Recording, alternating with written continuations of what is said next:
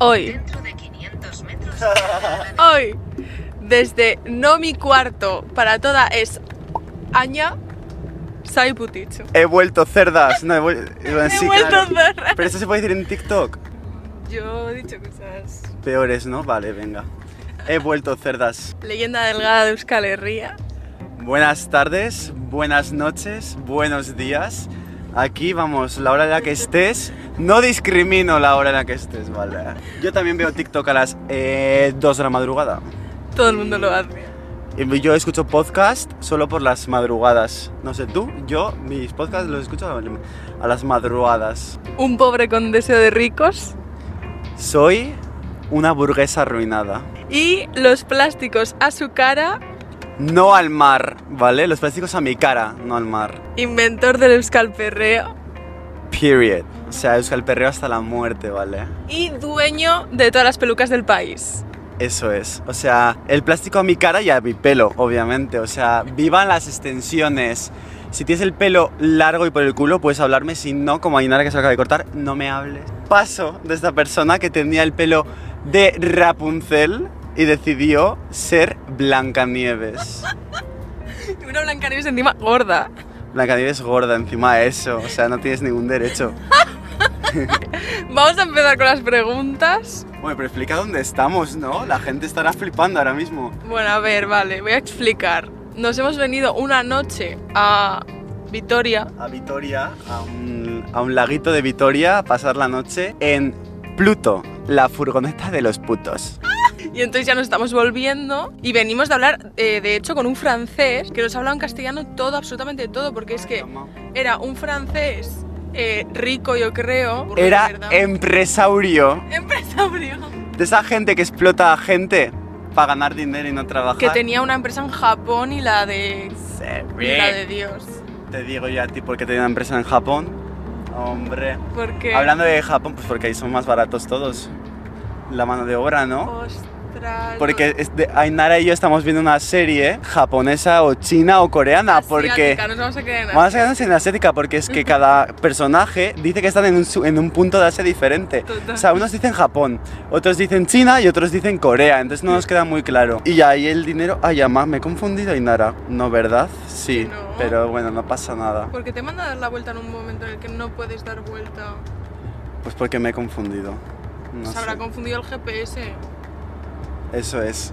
No es mi culpa, es culpa de la tecnología, Ya ¿vale? estaría. Eso, nos desalojaron de un parque natural anoche, eh, nos escoltó la policía hasta la puerta. Pues nada, como diosas. Qué puta Vale. risa es. Oiga. No soy muy buen conductor, queda claro. ¿A la de cuántas aprobaste el examen de Ah, conducir? bueno, esa es otra. Aprobé el examen de conducir y con mucho orgullo lo digo, a la quinta. ¡Ole! Hombre, no, a mí me caía muy bien el profesor y yo no quería dejar que ese profesor se olvidase de mí. O sea, yo dije, tú te vas a acordar de mí el resto de tu puta vida, cabrón. Vale, pues dicho esto y tal, eh, empezamos. Porque llevo diciéndole a Xavi Putichu que quiero un podcast con esta persona muy bien de tiempo y nunca puede porque es una, es una mujer emprendedora, tiene un negocio, un proyecto que hacer, que si quieres decirlo puedes decirlo. Mira, te voy a ser sincero, eran todas excusas. Yo quiero mi dinero. No, a ver, yo soy una persona muy ocupada eh, porque ahora soy influencer y como todo el mundo sabe, los influencers es gente ocupada, ¿no? Y no es broma, o sea, lo digo de verdad. No, eh, estoy ocupado porque tengo un proyecto chulísimo, me meto, ¿no? Venga.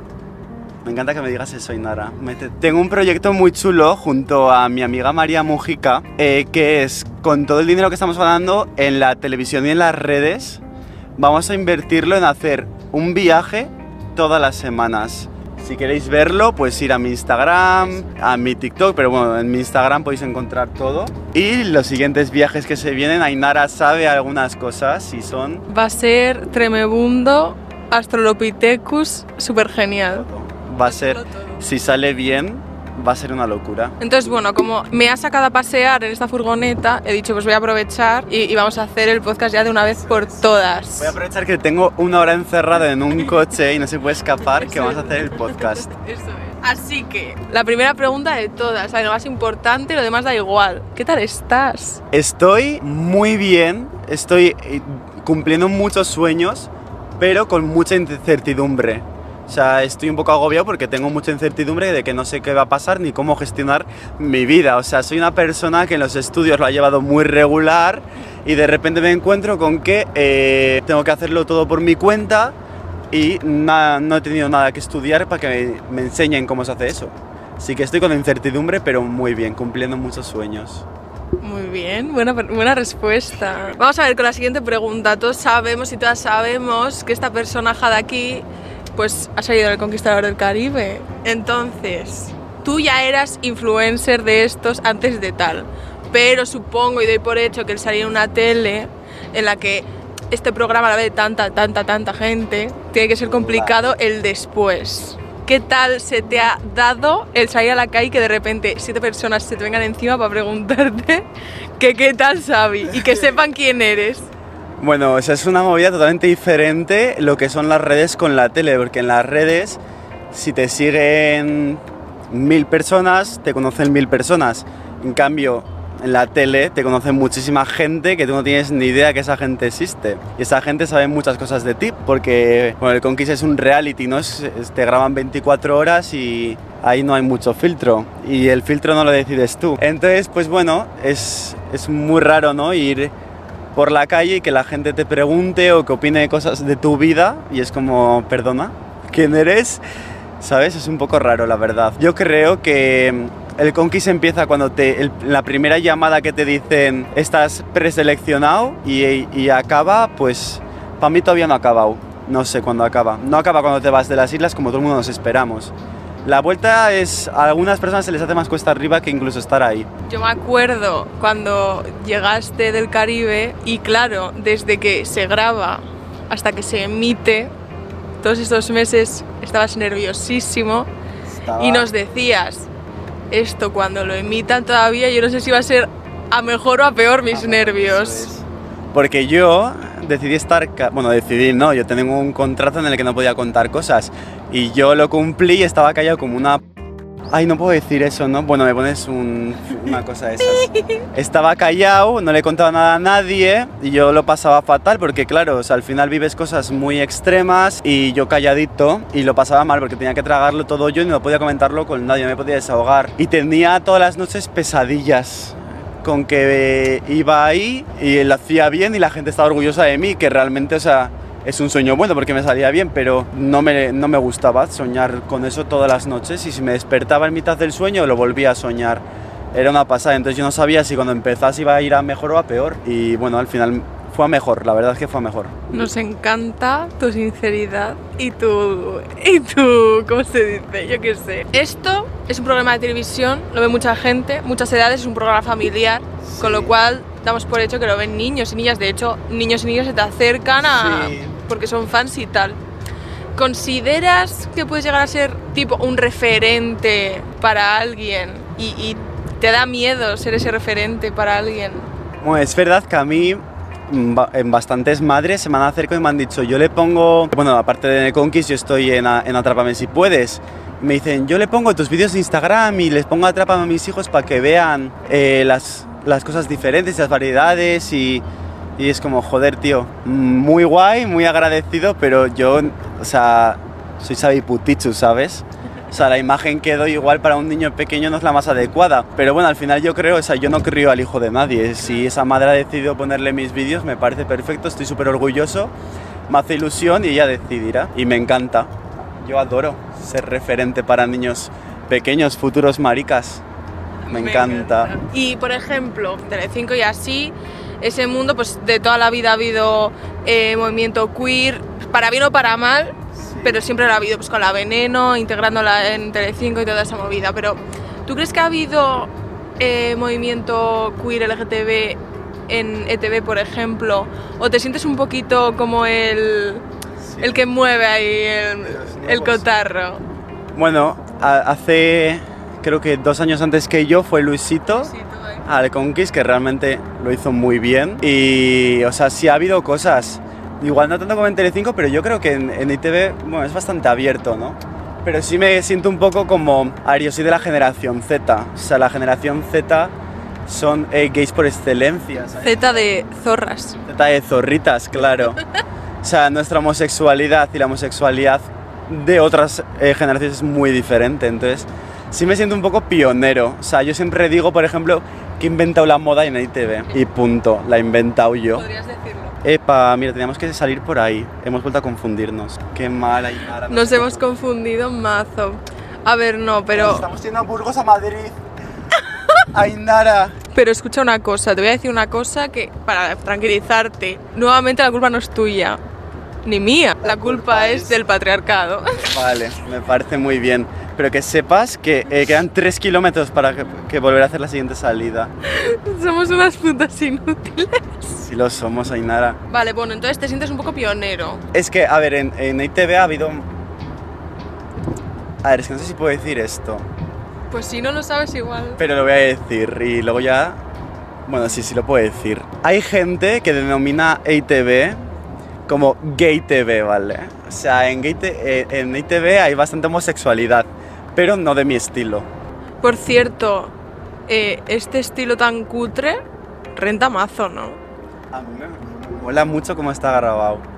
Es, Toma la salida 348. Luego gira a la izquierda hacia 3302. esta chica se piensa que la entrevista es para ella y no para hablar. Retomando el tema de referentes y no sé qué. ¿Tú has tenido tus referentes en tu infancia? Porque yo, por ejemplo, como persona bisexual, biológicamente perfecta, eh, yo no tenía ningún tipo de referente. Yo esto lo he descubierto porque de repente he dicho, ahí va, esta tía, igual no quiero ser ella, igual es que me pone. Entonces, ¿has tenido algún tipo de referente gay en tu infancia? Mis referentes homosexuales en mi infancia fueron Larry y punto. Porque yo era, o sea, la homosexualidad sí era algo como que al principio como escudo era como rechazo, ¿no? A lo, ay, qué va, qué asco. ¿Sabes? Yo era así. Y cuando decían cosas de Larry, no sé qué, yo decía que no, que los de One Direction no son gays, no sé qué, hasta que empecé a ver vídeos, dije, sí, sí que son gays. Y yo les sacaba la cara antes de salir del armario en plan de, sí, porque son gays, no sé qué, están enamorados, les amo, no sé qué, y luego ya dije, igual, Igual no quiero creer en Larry, igual Sí, quiero que- tener... algo como ellos, claro. Sí, mis referentes homosexuales yo creo que fueron Larry. Pero Larry ya no es tanto infancia. Ya, es más adolescencia. Ya, pues en la infancia no, en la adolescencia sí. Y te da cosa, te da como un poquito de vértigo quizás. Dígame usted, te da quizás un poquito de vértigo. Imagínate las nuevas generaciones, imagínate los niños de 8 años que están viendo el Conquist que de repente digan, ahí va, pues igual, igual es que soy como Xavi. Claro. O sea, yo sí que creo que, o sea, no digo nada de ídolo ni nada, pero sí que soy un referente para la gente eh, joven que ve el Conquist o ve Atrápame, que no le queda más que verme ahí y yo estoy normalizando algo. O sea, ellos me ven todos los lunes y todos los miércoles, ven a un pedazo de travesti, ¿sabes? Que un día va de hombre, otro día va de mujer, otro día va con extensiones y el pelo larguísimo y lo ven como algo normal y es lo que te decía antes de las madres que me decían que pues al final lo hacen para normalizar eso, ¿no? Totalmente de acuerdo, amiga. ¿Has tenido alguna vez eh, charlas de sexología en clase? Creo que tuve una, ¿Una en toda tu, tu estancia en el cole? creo que una y encima en la ESO. Wow. Obviamente, mm, creo que me voy a saber tu respuesta, pero ¿te parecen suficientes las clases de sexualidad y sexología que imparten los coles hoy en día? Hombre, pues eh, no, la verdad, tendrían que haber más. Y encima lo que nos contaban eran cosas, cosas súper banales, en plan de, así se pone un condón, tía, vale, ya sé. Explícame cosas que no sepa, ¿sabes? Igual no solo sobre sexo en la cama, sino cosas como, tío, generales que los niños tienen que saber. Por ejemplo, hablar cosas sobre la regla, hablar cosas sobre, no sé, tío. Vale. Eh, ¿Tú te sentías incluido en esa charla como persona homosexual? Hombre, de la homosexualidad no se hablaba y si se hablaba era muy poco, pero ya no solo en las clases de, de sexología y así, que eran como una en lo que es todo de colegio, sino en el colegio y así, en más asignaturas, yo creo que es algo que no se habla, o por lo menos en mi generación, en mis colegios no se hablaba y hay algo, es algo que tienes que hablar, ¿no? Porque del colegio, tú llevas a tu niño al colegio para que lo eduquen y lo, le enseñen las cosas básicas, ¿no? Y al final es algo básico que se tiene que enseñar, pero no enseñar como, mira, los maricones existen, no, tío, normalizarlo, tipo, las relaciones sexuales hetero- heterosexuales, no sé qué, son así, las homosexuales son así, y hablarlo como algo normal, no te enseñan sobre las heterosexuales o las homosexuales, y así enseñarte que hay más opciones y hacerlo de manera normal, porque las veces que se hablaba era como, hay que tratar bien a los gays, no hay que insultarles, tío, pues ya es como, como si dices, hay que tratar bien a un niño de síndrome de Down. Es como, tío, no hay que tratarlo bien, es que ti- tienes que hacer como algo normal, que el niño vea que es algo normal, para que no tenga que pensar, tengo que tratarle bien porque no, o sea, no sé, que lo vea como, ¿por qué le iba a tratar mal? Si es algo normal, ¿sabes? O sea, normalizarlo hasta un punto que los niños no duden en que haya que tratar bien o que sea mejor o peor porque es algo igual. Pregunta del millón. Hablar sobre homosexualidad, bisexualidad, transexualidad genera a los niños la duda de "Ah, igual soy gay por hablar. Hombre, pues por hablarlo, no, eso luego ya es con sus experiencias. O sea, tú por hablarle a un niño sobre la transexualidad, ese niño no va a decir, vale, pues ahora soy trans. O sea, no, no, no, la vida no funciona así. Si el niño, el niño, mira, yo creo que el niño tú le hables o no, se lo normalices o no, se, le dejes serlo o no, si lo es, lo va a ser. Y es mucho mejor que, que lo sea, teniendo la seguridad de que sus padres le van a apoyar y no les va a importar, mucho mejor, porque al final si tú no me dejas a mí hacer algo que yo igualmente voy a hacer, lo voy a hacer a escondidas tuyo y es mucho más peligroso.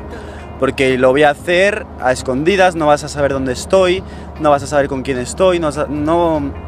Y va a crear un distanciamiento en esa familia, ¿no? ¿Para qué prohibirle a tu hijo algo que igualmente lo va a hacer? O sea... Digo.